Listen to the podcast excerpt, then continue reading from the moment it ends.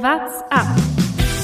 The legends have all suffered the success here. Oh, da reißt gleich mal ein richtiges Loch. It is Sagan in green. Souffrir une victoire d'étape.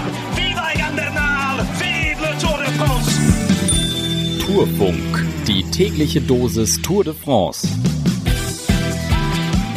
Da geht sie endlich los mit zwei Monaten Verspätung, die Tour de France.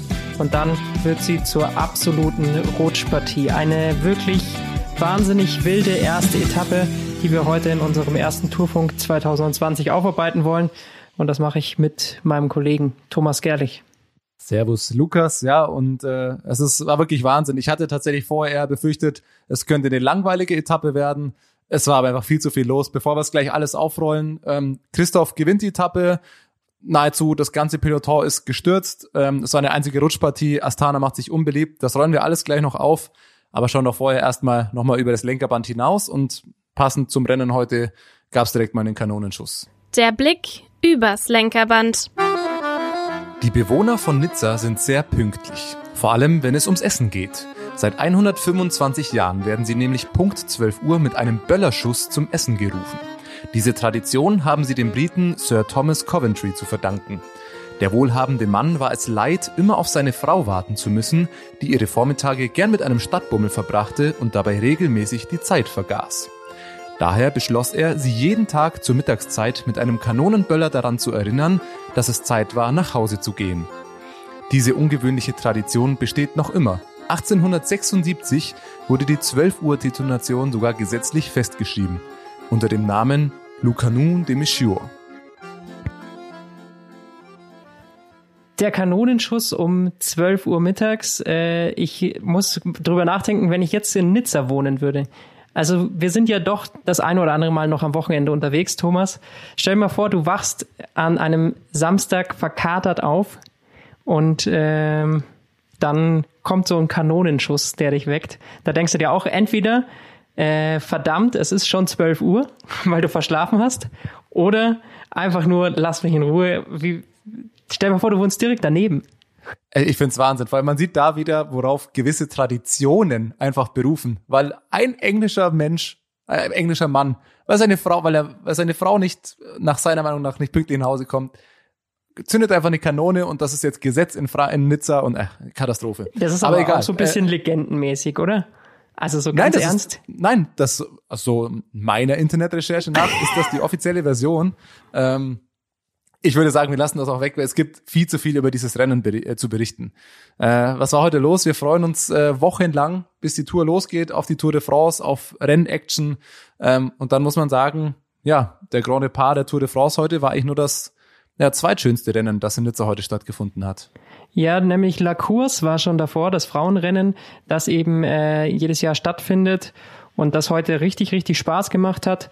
Ähm, bei dem man auch eine Deutsche sehr oft im Bild gesehen hat, Liane Lippert, war bei uns auch schon im, im Podcast zu Gast. Ganz am Ende konnte sie nicht mehr in der Spitzengruppe leider mitfahren.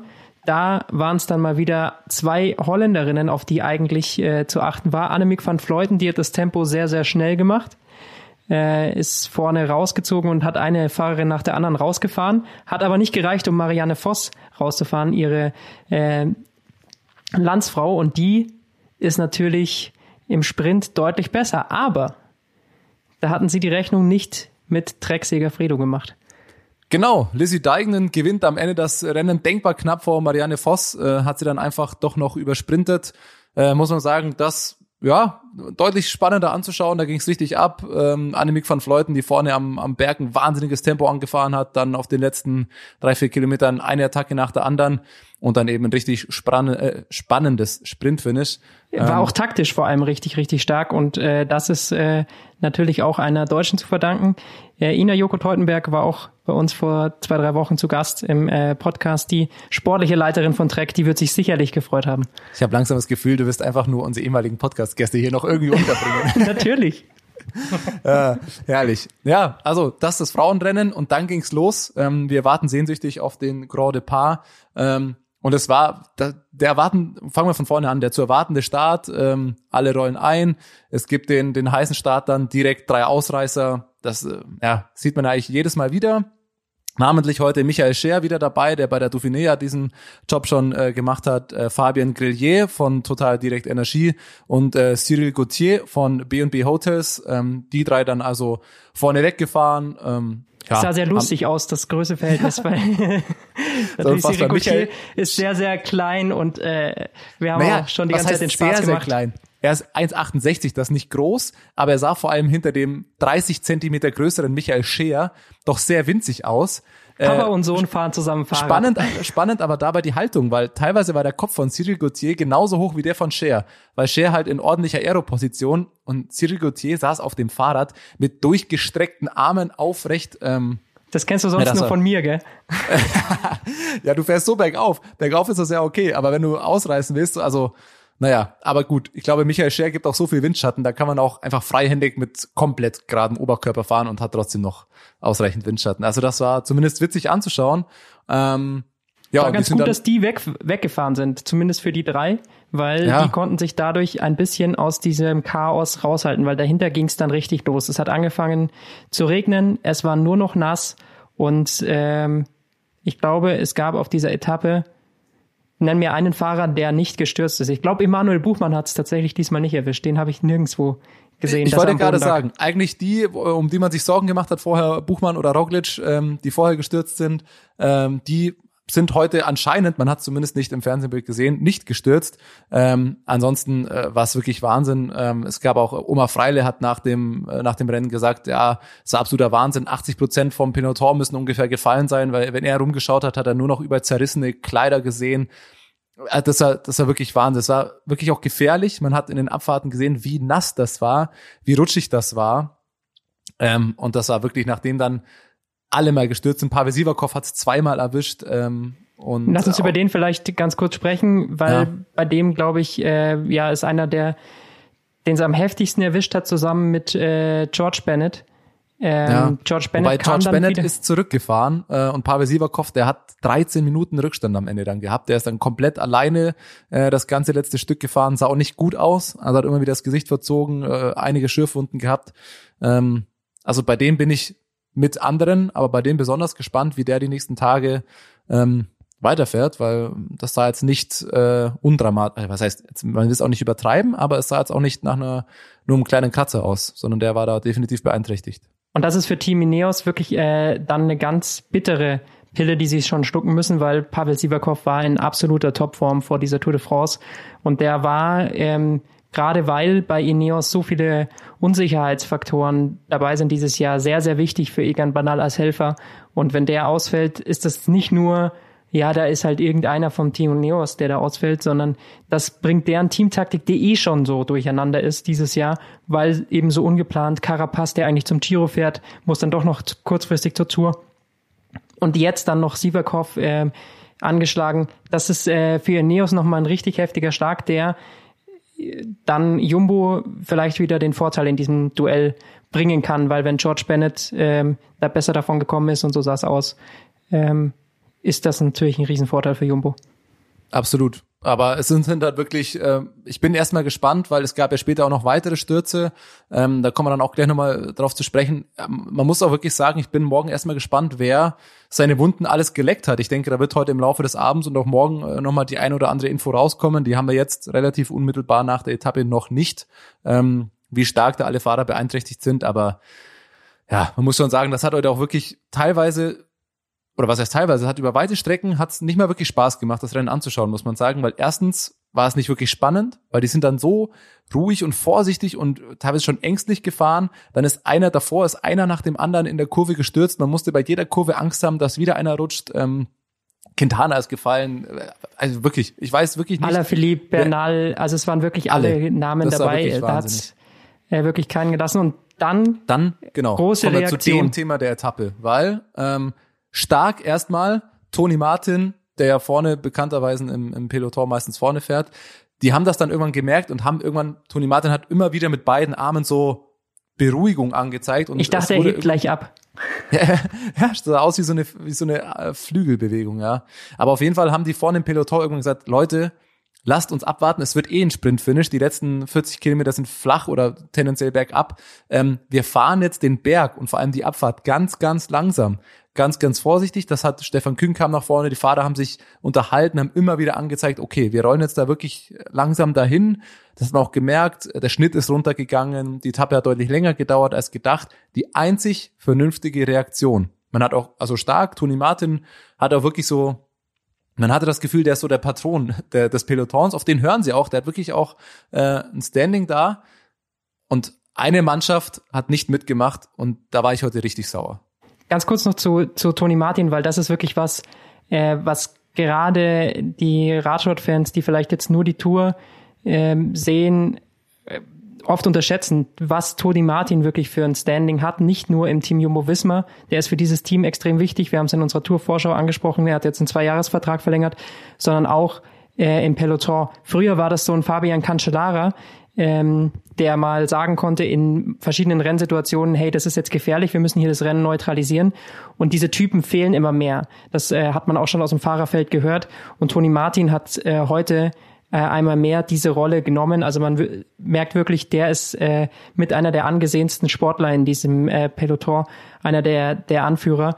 Ähm, hat vielleicht nicht ganz das Standing, das damals Cancellara hatte, das war nochmal eine Nummer höher, aber ähm, das ist wirklich, äh, muss man ganz hoch einschätzen vom, vom äh, deutschen Fahrer. Absolut. Ja, also man hat das wirklich gemerkt, Toni Martin macht nicht nur das Tempo, wenn es schnell ist, sondern und wenn man Ausreißer einholen muss, sondern er beruhigt auch das Peloton, was Toni Martin vorne macht. Äh, da, da hält man sich dran. Und das war halt wirklich ein starkes Zeichen. Da dachte man auch echt, okay, die Fahrer merken das und das war auch viel zu gefährlich. Die einzig richtige Reaktion. Und dann kommt Astana. Und ich muss sagen, also ich gebe zu, dass ich fürs Astana das Team eh nicht die größten Sympathien hege, ähm, aus verschiedenen Gründen. Aber das heute war wirklich, also für mich ein Skandal, weil ähm, sie fahren dann in der Abfahrt dann doch vorne weg zu viert, obwohl das ganze Peloton angezeigt hat, hey, wir machen hier ruhig. Sie meinen dann doch attackieren zu müssen und bekommen, muss man ja fast schon zynisch sagen, nahezu direkt die Quittung. Es hat, glaube ich, eine Minute ungefähr gedauert. Dann fahren sie da zu viert vorne weg. Miguel Angel Lopez rutscht weg, weil sie dann doch zu schnell fahren und knallt Vollgas gegen ein Verkehrsschild mit dem Kopf voraus. Gott sei Dank, so sah es aus, ist nicht viel passiert. Er konnte weiterfahren und alles. Ähm, aber das war, das ist ja Wahnsinn. Es hat ja einen Grund, dass sie nach 35 Stürzen des Peloton irgendwann sagt, hey, wir fahren jetzt ruhig. Ähm, und dass sich Astana da nicht dran hält, ist erstens in meinen Augen eine Frechheit. Und äh, dann bekommt sie die Quittung direkt. Roglic ist auch direkt hinterhergefahren, hat den dann auch, so sah es aus, direkt nochmal einen Anschiss verpasst. Dann haben sie es auch eingesehen. Aber also ich war, ich war wirklich, das war für mich das Thema der Etappe heute und das ist, also fand ich wirklich eine absolute Frechheit. Da frage ich mich aber immer, wenn ein Team so gesammelt nach vorne fährt, äh, kann das auch eine Ansage der sportlichen Leitung gewesen sein. Das ist dann entweder vom Road-Kapitän von äh, Astana oder von der sportlichen Leitung irgendwie eine Ansage, hey, komm, dann das nutzen wir jetzt, äh, in, wir sind gute Abfahrer. Ähm, wenn die anderen sich da hinten hinlegen, holen wir hier Zeit im Gesamtklassement raus. Ja, äh, aber ich weiß nicht, wer diese Entscheidung schwach. getroffen hat. Finde ich schwach auch, bin ich auf Aber es war Seite. schwach und das muss äh, eigentlich Konsequenzen haben, jetzt nicht in Strafen oder irgendwie sowas, aber ich glaube, bei Astana sollte man sich heute nochmal hinterfragen, ob man sowas nochmal macht. Und das hat ja auch nicht so mit gut Abfahren zu tun. Alaphilippe ist ein Top-Abfahrer, der ist heute auch regelmäßig gerutscht und musste ausklicken und alles mögliche. Ähm, und ich glaube, dass Astana da heute auch im Peloton einige Sympathien verspielt hat. Und jetzt stell dir auch mal vor, aus Astana Sicht, Miguel Angel Lopez, ähm, der da Vollgas ins Verkehrsschild knallt, wenn der, wenn der sich da heute aus der Tour rausfährt. Äh, Nicht nur, wenn er sich aus der Tour rausfährt, sondern wenn er sich aus dieser Saison rausfährt, da kann äh, Schlimmeres passieren. Also wir haben alle äh, gerade genug schlimme Radstürze Ja. gesehen, das musste jetzt nicht, heute nicht auch noch sein. Das, äh, das dazu, also muss ich wirklich sagen, äh, ja, das fand ich total daneben. Dann ging es danach runter, äh, um mit dem Rennen jetzt weiterzumachen. Mm, Sie sind dann, dann wurde unten im Flachen das Rennen wieder eröffnet. Es war klar, es gibt einen Massensprint. Ähm, am Ende, ja, zwei Dinge, die dann passiert sind. Genau an der drei Kilometer Grenze, wo klar war, jeder, der dieses Ziel oder die drei Kilometer Grenze erreicht, wird dieselbe Zeit genommen. Direkt im Anschluss gab es nochmal einen großen Sturz. Da hat es vor allem Groupama FDG getroffen. Schon Thibaut wieder, Pinot. muss man sagen, Thibaut Pinot. Auch David Godu äh, mit seinem wichtigster Helfer ist da gestürzt. Ähm, da gibt's noch auch keine Infos. Äh, äh, Groupama FDG hat nur gesagt, ja, Pinot, Godu, William Bonnet und auch Valentin Ma äh, Mauders ähm, sind gestürzt. Ähm, sie sind zurück im Bus ähm, und man muss heute Abend schauen, wie es ihnen geht. Das war natürlich schon wieder, ja, echt kacke, muss man sagen. Ähm, und dann ging's in den, in den Massensprint. Es hatte offensichtlich Gegenwind, hat Peter Sager im Anschluss gesagt, dass es da eine ziemliche Lotterie war. Äh, den Sprint hat Cisbol dann relativ früh eröffnet. Der ist dann auch am Ende starker Dritter geworden. Aber an Cisbol hat sich dann eben Alexander Christoph rangehangen und hat ihn dann noch übersprintet. Bol am Ende Dritter, danach noch Mats Pedersen. Äh, hat nicht überrascht, muss ich sagen, dass der dann noch Zweiter wird. Und so haben wir eigentlich, naja, eine Wertung, die ersten drei Plätze, Christoph Pedersen, Bohl, mit dem wohl die wenigsten gerechnet hätten. Pedersen ähm, ist gar nicht so überraschend, wenn man sich die vergangenen äh, Rennen angeschaut hat. Da hat er auch gegen große Sprinter immer wieder äh, was zeigen können. Und das lag aber meistens daran, dass er äh, bei Trek einen richtig starken Sprintzug hatte. Ähm, da dachte man, das liegt vielleicht daran, dass die ihn einfach immer perfekt reingefahren haben. Aber er schafft es auch alleine, weil das muss man ja heute aber äh, ganz klar sagen. Es hatten die wenigsten hatten dann noch einen Sprintzug dabei. Also Ewan war dann die ganze Zeit eingebaut, ähm, ist nicht mehr vorbeigekommen, hat dann nochmal irgendeinen Check von einem Anfahrer von, von UAE bekommen. Da weiß ich gar nicht mehr, wer das genau war. Ähm, hat dann hat's dann sein lassen, weil er sich gedacht hat, okay, das riskiere ich jetzt nicht, ähm, dass ich hier jetzt irgendwo Fünfter, Sechster wird. Das war ihm dann auch egal. Und so waren es dann irgendwie, ja, die, die am schlausten da vorne reingefahren sind. Nizolo sah mir noch sehr schnell aus, der hat auch nicht die perfekte Position gemacht. Und Christoph, der Mann ist natürlich auch einfach ein äh, richtiger Hammer auf dem Rad, an dem kommt man auch körperlich dann nicht so leicht vorbei.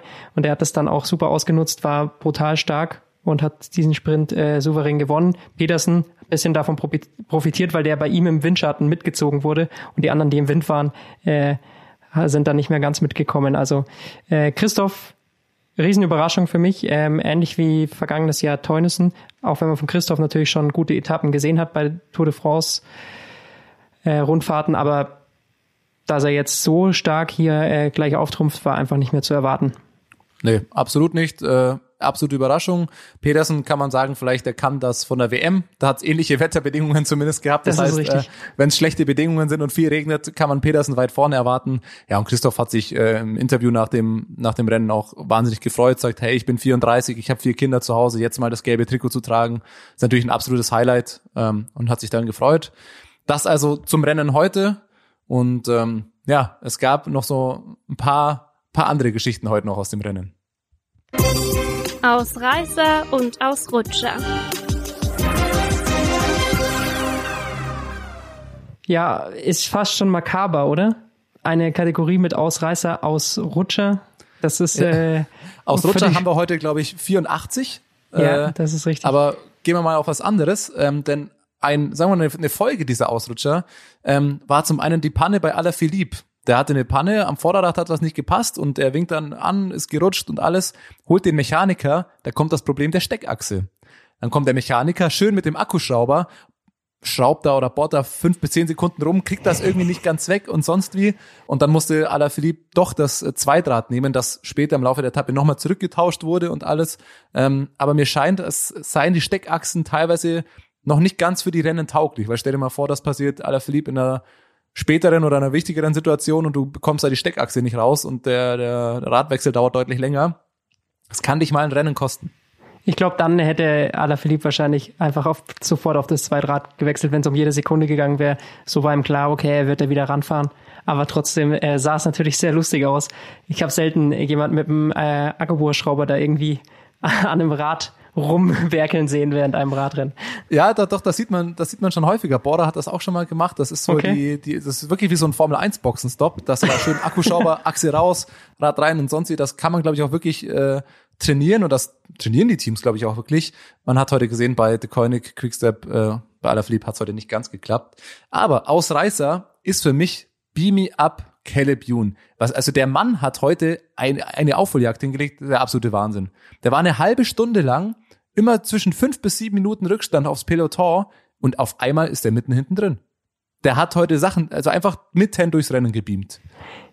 Ja, ich glaube, da hat irgendwas mit dem GPS nicht mehr gestimmt. Äh, es war einfach alles zu unübersichtlich. Äh, Chaos wahrscheinlich äh, hatte der vielleicht auch das Rad gewechselt und äh, vielleicht war dann da irgendwas am, am Rad mit dem Chip oder so, hat nicht mehr gestimmt. Also irgendwas.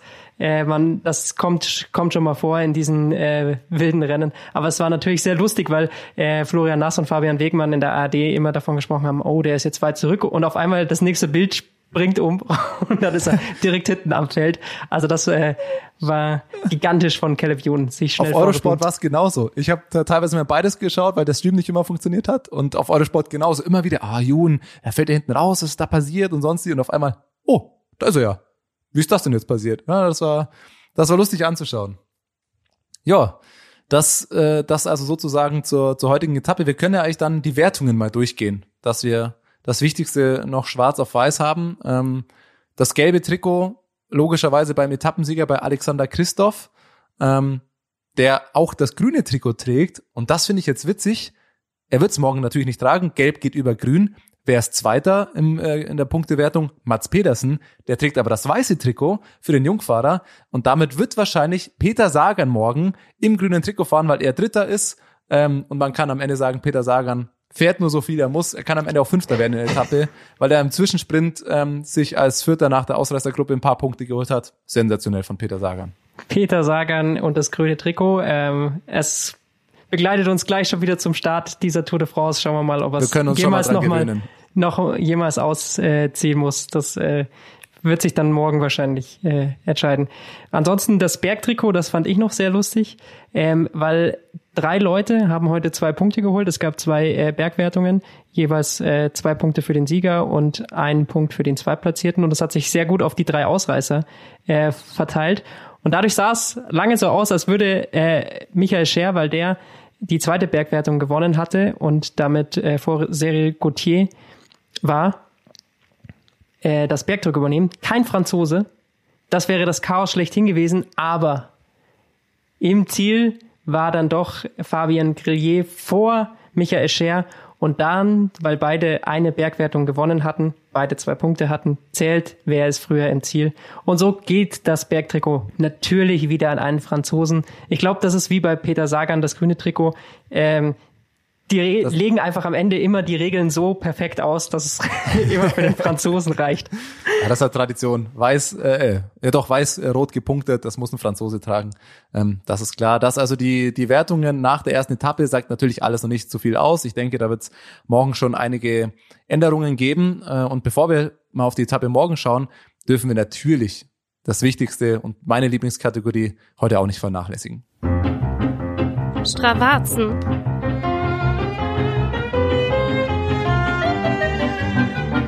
Ja, zu den Stravazen ähm, habe ich mir was rausgesucht, ein Segment, ähm, das eigentlich die Etappe heute ganz gut beschreibt. Ähm, ich habe über, also man könnte das Sprintfinish nehmen, sonst wie, aber ich finde, was zu der Etappe am meisten passt, ist ähm, das Segment mit dem Namen de Saint-Levin, die Abfahrt, die letzte Abfahrt nach äh, St. Martin runter. Ähm, das sind äh, ja 350 Höhenmeter Unterschied.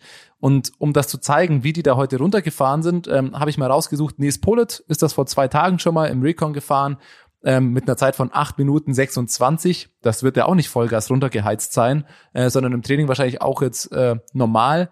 Und heute ist das Peloton ähm, da weitgehend in der Zeit von 10 Minuten äh, 26 gefahren. Ich habe bei Chase Bull mal nachgeschaut, die Zeiten decken sich da heute alle ähm, ziemlich mit äh, den, äh, also im Peloton haben alle ungefähr dieselbe Zeit. Das heißt, über zwei Minuten langsamer auf diesem Segment da den Berg runter. Das beschreibt ganz gut, was das für eine Rutschpartie heute war und wie vorsichtig da die Fahrer dann am Ende doch den Berg runtergefahren sind. Gott sei Dank, muss man sagen.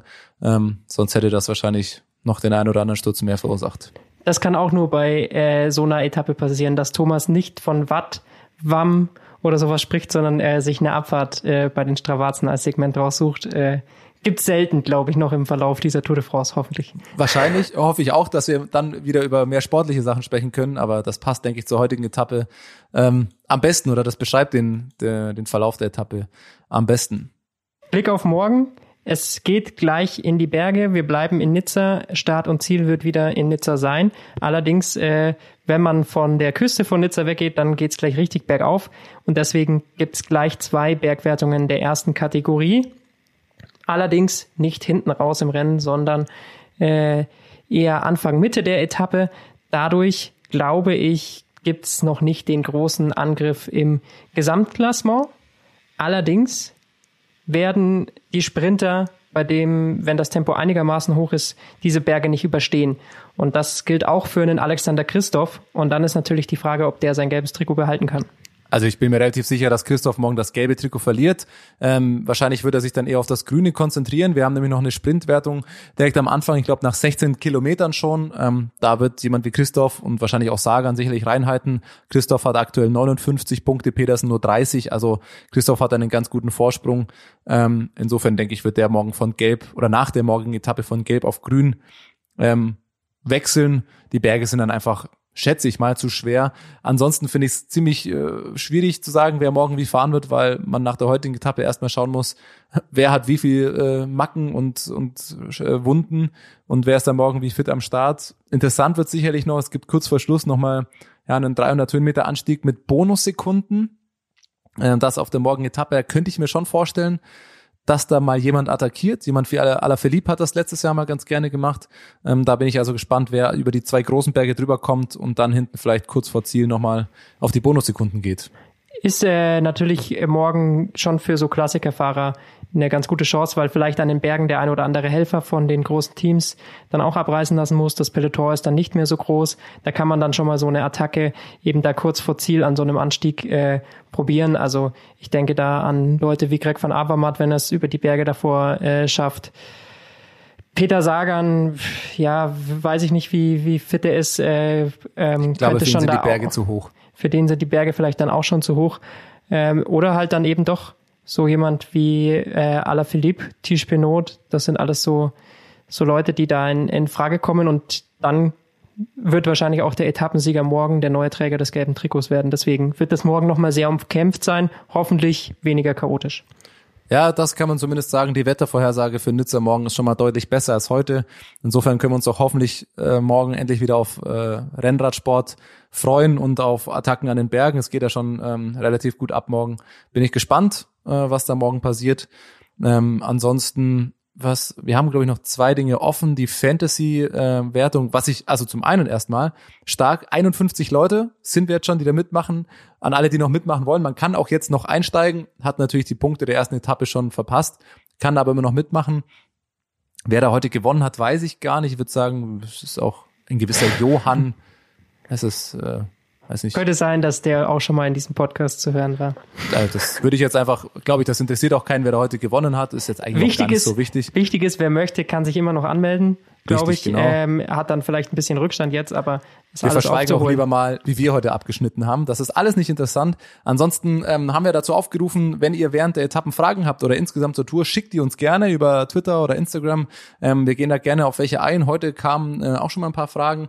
Unter anderem auch die Fragen, wo man denn die, die Rennen schauen kann oder vor allem im Real Life. Ähm, für jemand, der das vielleicht tagsüber nicht schauen kann, Erster Tipp natürlich, hört den Tourfunk, da bekommt ihr alles mit. Ansonsten ist, glaube ich, die ARD-Mediathek da, die laden doch meistens auch einige Etappen im Real Life ähm, hoch, zumindest relativ schnell Zusammenfassungen. Sehr gut. Und da auch der Tipp, ähm, oder ja, du erst noch?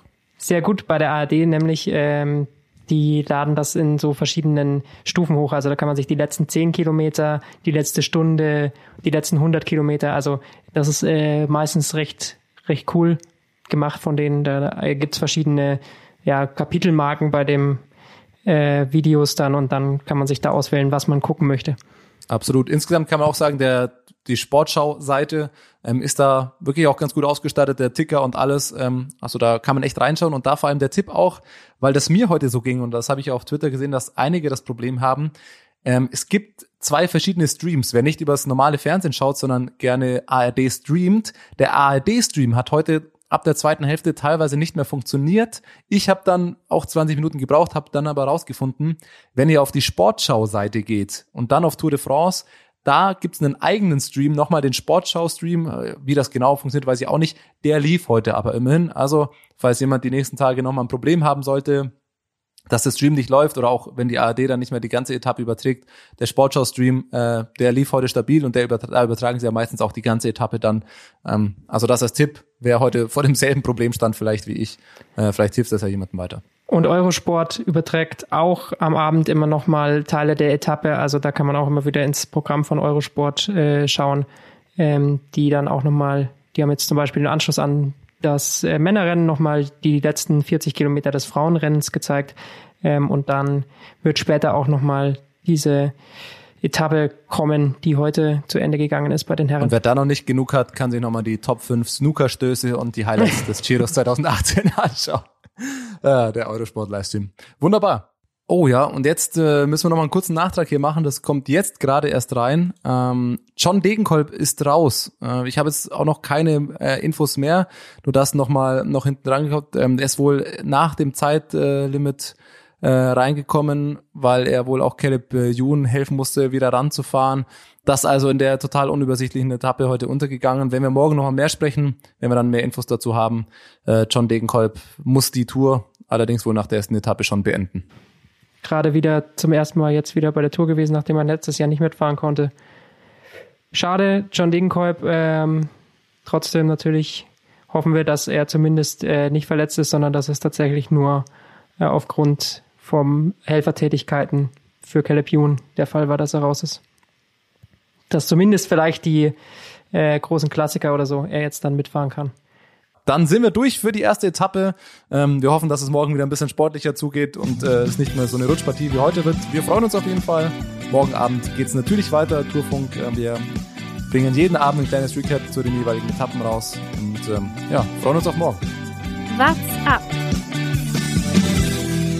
Der Radsport-Podcast.